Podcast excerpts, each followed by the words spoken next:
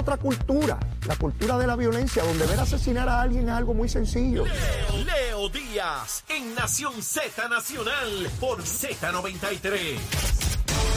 Buenos días, Puerto Rico. Soy Emanuel Pacheco Rivera informando para Nación Z Nacional en los titulares.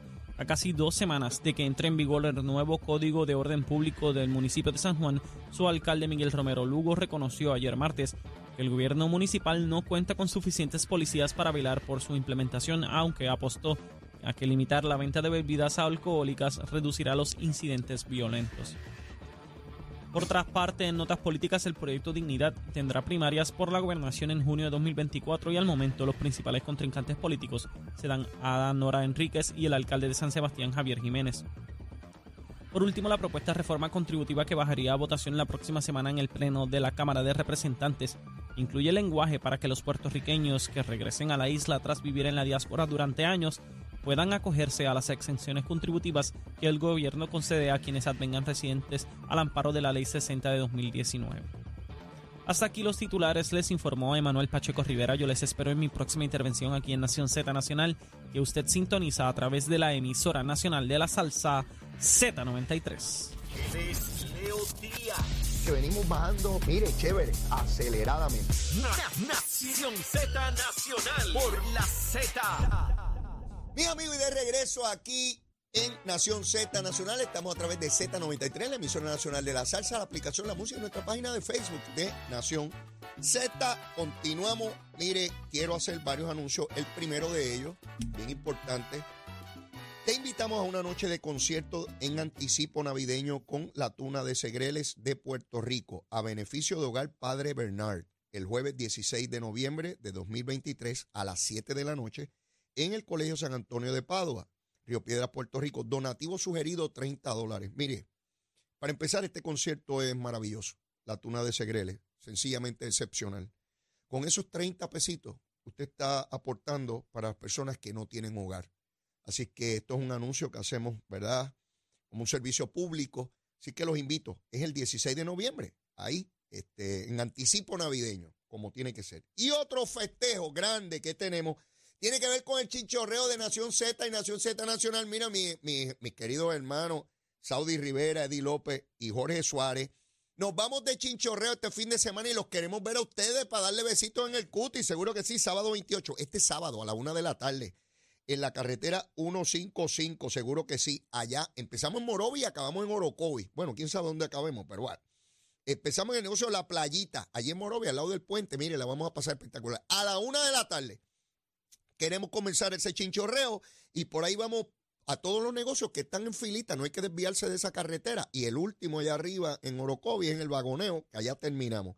Así es que los queremos ver allí. Mire, este próximo sábado yo voy para allá, que sí voy para allá, bendito, como a mí me gusta la huelga. Seguro que sí, allí estaremos. Bueno, Proyecto Dignidad. Esta mañana cuando miraba la información que iba a discutir sobre el Proyecto Dignidad, no, no tenía idea de que tenía que añadir la barrabasada que acaba de decir este señor César Vázquez, que dice que es ministro. Este pájaro dice que es ministro. Este hombre detesta a las mujeres. Las detesta. Este es un machista. Este es un macho cabrío.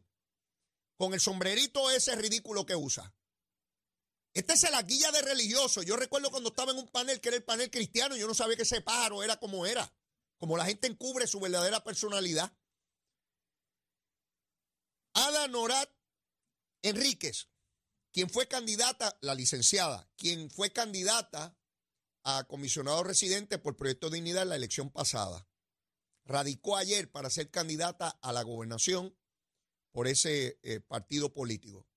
Se salva que está a tiro limpio con ella, que tiene problemas de carácter y que se ni qué rayo. Y obviamente le tiene ganas porque pues, estaba retando a César Vázquez y César Vázquez entiende que él es dueño de ese partido, ¿no?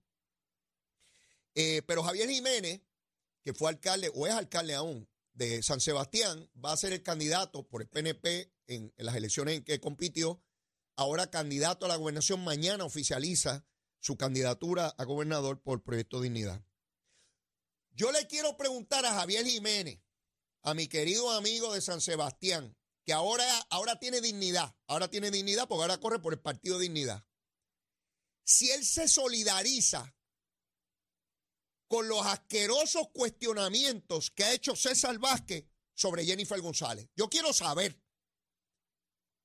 si Javier Jiménez, que conoce a Jennifer González, que hizo campaña con ella por mucho tiempo, y que ahora va a correr por Proyecto Dignidad, si él se solidariza con la asquerosidad de cuestionamientos que ha hecho César Vázquez sobre Jennifer González.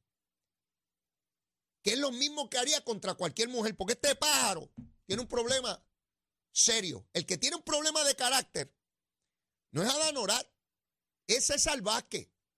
Yo les he dicho a ustedes que el Proyecto Dignidad es un proyecto de odio. Un proyecto de odio, lo estoy diciendo yo. Eso no es un proyecto religioso nada. Eso es un ejercicio político de unos pájaros y pájaras que utilizando fundamentos religiosos y supuestos principios morales de lo más alto nivel, exacerba, estimula, promueve el odio en nuestra sociedad contra los homosexuales, contra las mujeres, se meten en la cama de la gente a decidirle la vida a los demás. A base de esa asquerosidad es que ese que se entiende con la legitimidad de hacerle cuestionamientos personales a Jennifer González. Y se los hace a Jennifer y se los hace a cualquiera. Una cosa son argumentos políticos, de decisiones que usted toma, de ideas que usted tiene, de elementos políticos. Y otra cosa es meterse en la vida personal de la gente. Nosotros no podemos permitir en esta sociedad que proyectos de odio, esto no es un proyecto de dignidad, esto es un proyecto de odio, y coge a gente buena religiosa y los engatusa, diciéndole que defienden y que principios de la familia y la moralidad. A mí César que no me puede hablar de la familia. Ese pájaro no me puede hablar a mí de familia. Ni como hijo, ni como padre, ni como esposo, ni como hermano. Nada me puede enseñar ese pájaro a mí. Nada. Ni mucho menos principios religiosos. Alguien que tenga principios religiosos no habla tan asqueroso como César Vázquez. Vuelvo y digo, si este hombre tuviera calor en la cara, no se presentaría más ante la radio y la televisión a decir nada. Pero lo van a escuchar por ahí cuestionando a todo el mundo. ¿Qué clase de vida tendrá ese pájaro? ¿Será como los sepulcros, brilladitos por fuera y podridos por dentro? Sí, ¿quién sabe la vida que ha tenido este pájaro y cuestionándole la vida a todo el mundo? Pero con la Biblia debajo del sobaco. Y con la Biblia en el sobaco. Aquí estoy. ¿Cuántos me han cogido a mí de tontejo con la Biblia? Como María Milagro Charboniel me cogió de tonto a mí. ¿Con la Biblia? ¡Ah! Soy bien religiosa. Bien cristiana soy. ¿Qué es cristiano ni cristiano? Cristiano es con, el ejercicio de la vida. Ser buen ser humano. Amar a los demás. Ayudar a los demás. Sacrificarse por los demás. Hablando. Hablando estoy yo aquí todos los días. Puedo decir 20 cosas y después salgo Ah, ustedes no saben si yo vendo cocaína o fentanilo después que salgo de aquí. Hablar, hablar cualquiera. Es la vida de uno la que tiene que ser el ejemplo. La vida de uno. Aquí están. Alan Orat. Ahora le dicen que no vale nada. Antes era buena, ahora no vale nada. ¿Ve? Se salva que con ataques personales. Porque yo puedo entender que él diga, mira, Alan Orat, pues para la gobernación, pues yo creo que no, por esto y esto y esto y esto y esto. Pues no da explicaciones de ese tipo. No da explicación. Yo quiero saber qué opina Rodríguez Bebe. La senadora Rodríguez Bebe. ¿Se solidariza con los cuestionamientos de César Vázquez? ¿Sí o no? Javier Jiménez. La otra, Bulgo. Lizy, tú eres abogada. Mi vida.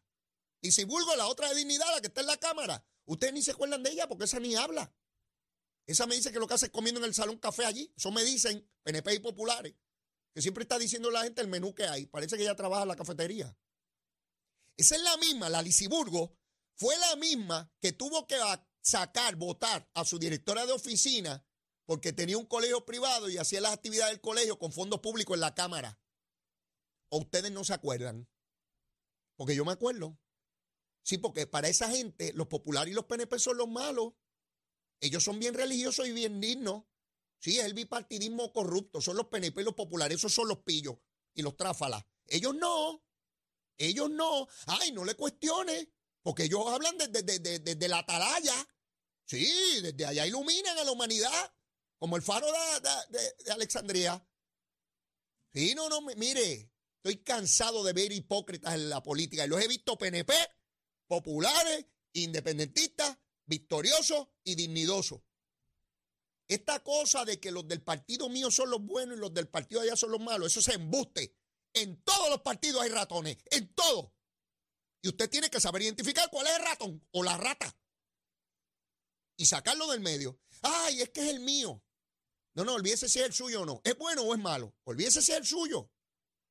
Y usted tiene mayor fuerza moral para reclamarle al adversario si usted es riguroso y exigente con los suyos primero, primero.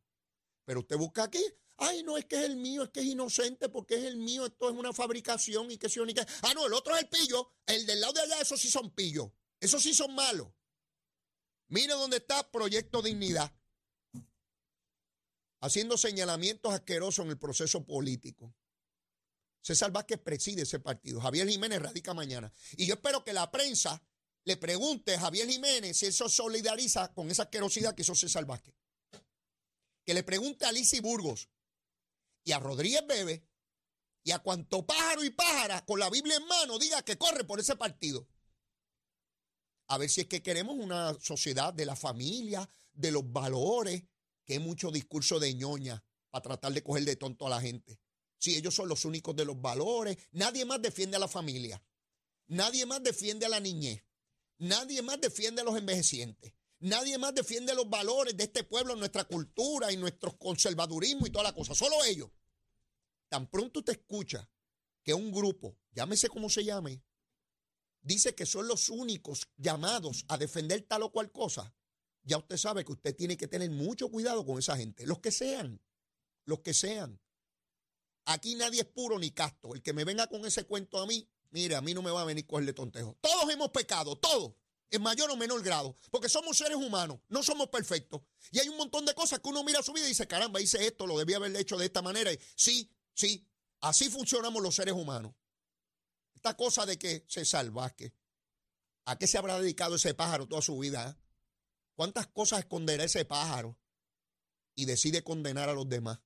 Sí, desde la atalaya de religioso, ah, pues no lo puedes condenar porque él es religioso. E, él es ministro, pastor. Como él es ministro y pastor, Sí, sí, como el que me llama, que dependiendo de la profesión que tiene, es inmune a algo. Aquí nadie es inmune a nada, sea del gobierno o la empresa privada, sea religioso sea ateo. Nadie es inmune a nada.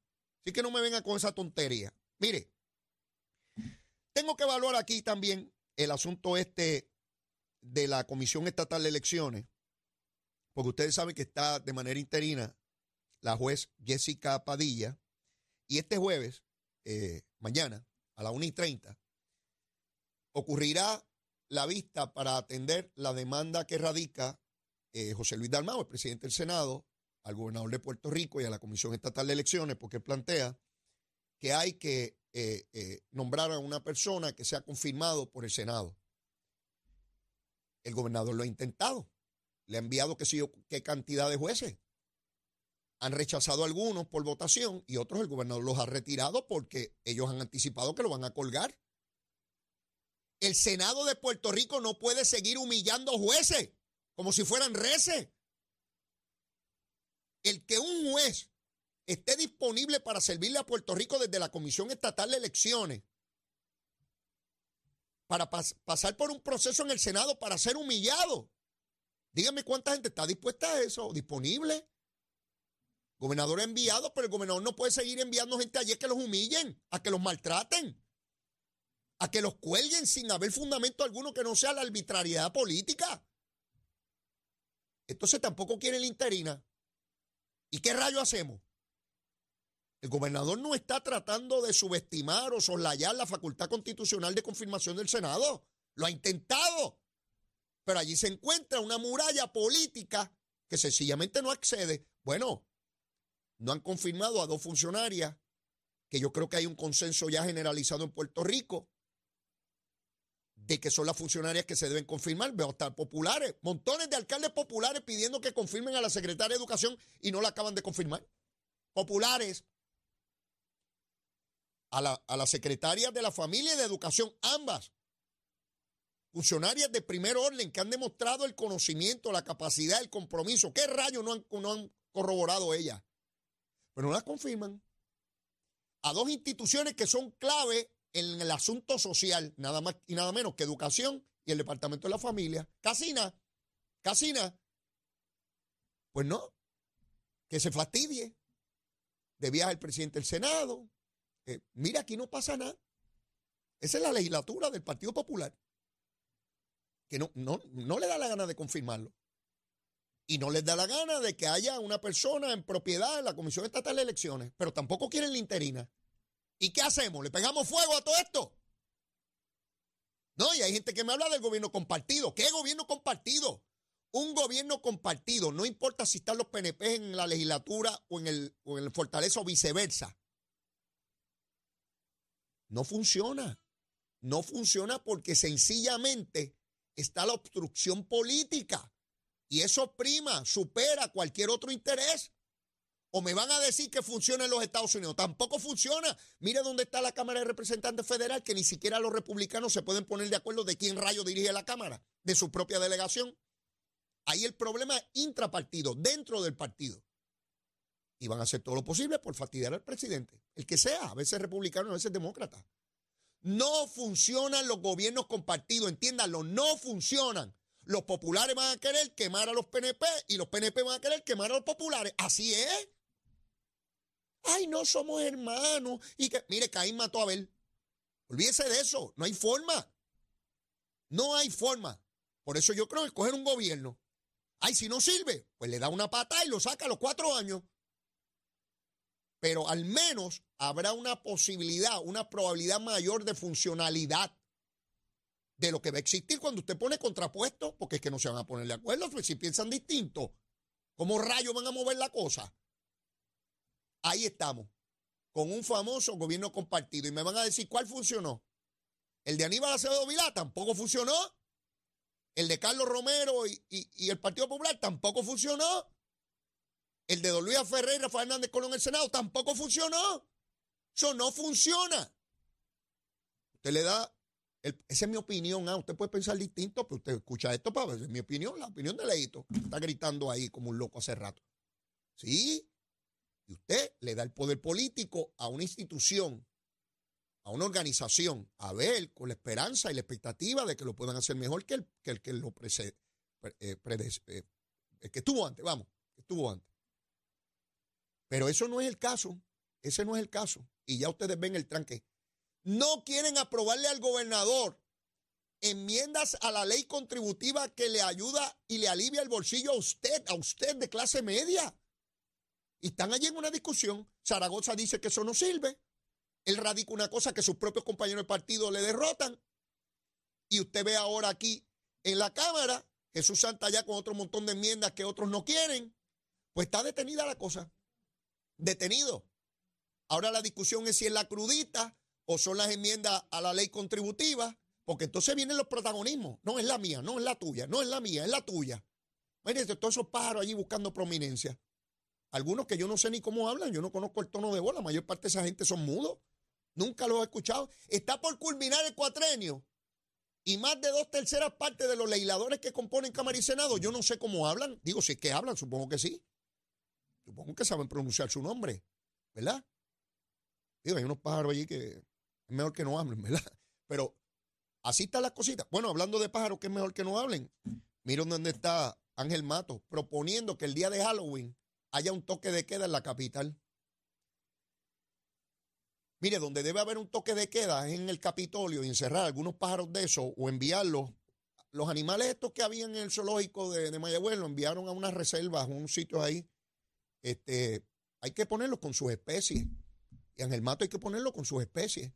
Miren qué hace el protagonismo. Él sabe que es un disparate, pero es para que se hable de él. Para eso le pagamos a legisladores a tiempo completo, para que pongan toda su incapacidad a tiempo completo para, para el pueblo de Puerto Rico. Si toda su incapacidad disponible para el pueblo de Puerto Rico. Un toque de queda el día de Halloween. Ah, de verdad. ¿Y por qué no disfrazamos en el mato de lagartijo culeco? De hecho, él brinca como tal. Yo lo he visto en televisión. Es un lagartijo culeco brincando. Pues esa es la gran propuesta de este pájaro. Que cerremos la ciudad capital el día de Halloween y los demás días. ¿De qué vestimos a este? Díganme. Escriba ahí en la página de Facebook de qué vestimos en el mato para el día de Halloween. Y lo ponemos en toque de queda a él. ¿Usted no cree? Me parece que sí. Tengo que ir a una pausa. Ya me invito. debe estar por ahí. Gabriel Rodríguez y Aguiló, directamente desde Ciales, Puerto Rico. No se vaya, que seguimos aquí en Z93. Llévate la chela. Buenos días Puerto Rico, soy Emanuel Pacheco Rivera con el informe sobre el tránsito. A esta hora de la mañana continúa el tapón en la mayoría de las carreteras principales del área metropolitana, como es el caso de la autopista José de Diego, que está muy ataponada aún desde el área de Vega Alta hasta Buchanan, en donde se están realizando trabajos de repavimentación. Por otra parte, la número 2 en el cruce de la Virgencita y en Candelaria y más adelante entre Santa Rosa y Caparra, así como algunos tramos de la PR5, la 167 y la 199 en Bayamón.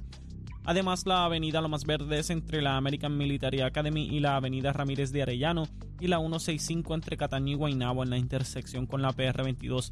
También el expreso Valdoriotti de Castro desde la confluencia con la ruta 66 hasta el área del aeropuerto y más adelante cerca de la entrada al túnel Minillas en Santurce.